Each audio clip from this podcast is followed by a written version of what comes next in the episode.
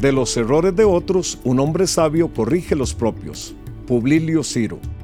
En la edición del 20 de octubre de 1996 de la revista Parade, el reportero Colin Greer le preguntó al doctor Billy Graham, ¿Cómo te gustaría que seas recordado?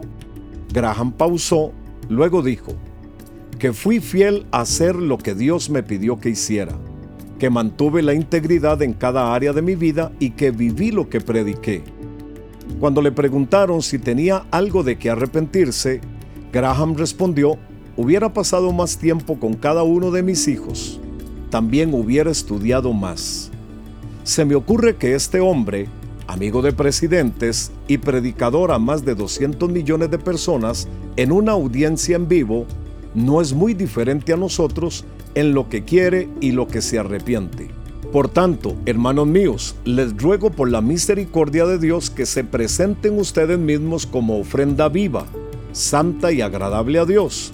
Este es el verdadero culto que deben ofrecer. Romanos capítulo 12, versículo 1.